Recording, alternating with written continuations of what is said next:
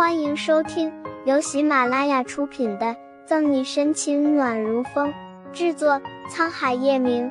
欢迎订阅收听。第七百三十五章，替自己的家人报仇。沈西理了理林俊的衣领，我也没吃，小俊应该饿坏了吧？想吃点什么，我去做。林俊阳光的笑了，乖巧讨好状。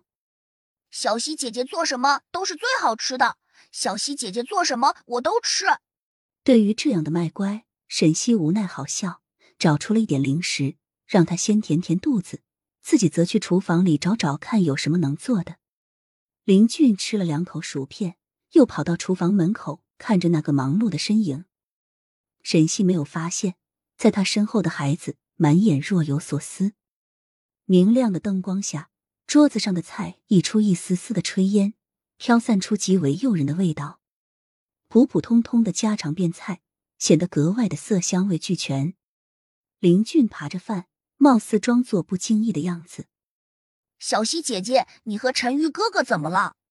几天没日没夜的工作，都快要让沈西忘记了这个名字这件事。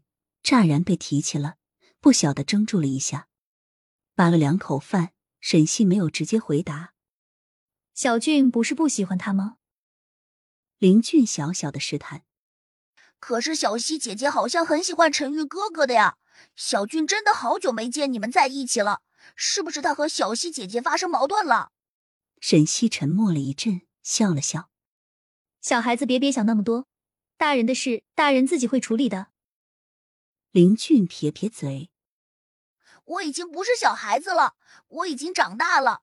如果小溪姐姐和陈玉哥哥分手了的话，沈西打断了他的话。小俊，林俊一愣，心里明白的跟明镜似的，面上却装作茫然无辜。沈西不忍心，则说：“给他加了个菜。”吃饭就不要说话了，乖。林俊点了点头，不再说话，心里却是另外一番境界。现在的沈西不愿意提起叶晨玉，那果真如他所料的那样，这两个人已经分手了。既然已经分手了，那就不会再关心对方的死活。那么，就算他杀了叶晨玉，小西姐姐也不会有什么伤心的了。但是，回忆起在盛世庄园的一幕幕相处，虽然很是不喜欢叶晨玉，但林俊也不得不否认，这个人确实没有坏到心眼里去。可是自己家里的事。又算什么？爸爸妈妈的死和叶晨玉都脱不了干系。想到这里，林俊拿筷子的力度紧了紧。深夜，林俊在床上翻来覆去，彻夜难眠，心思翻滚的厉害。他想杀了叶晨玉，替自己的家人报仇，可心里却有着一阵诡异的犹豫，烦得他思绪缠绕的跟团毛线球一样，理也理不清。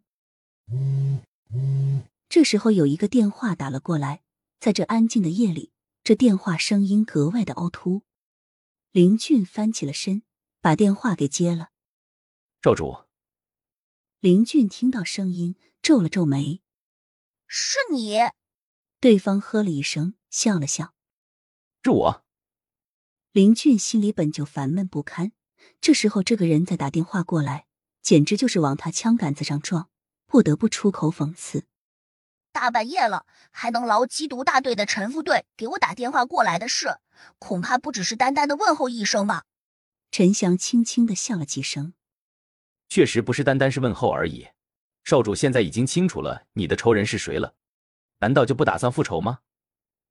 林俊冷笑：“关你什么事？”陈翔声音带着蛊惑的诱哄意识：“当然不关我什么事，毕竟家庭居灭的不是我。”要复仇的也不是我。林俊脸色一下子就冷了下来。陈翔，你到底想说点什么？没想说什么，只不过是想提醒一下少主，您对敌人心慈手软，但敌人杀你全家的时候，想把你爸妈置之于死地的时候，可没有半点的心慈手软啊！林俊呵斥：“用不到你来教训我，哪称得上教训？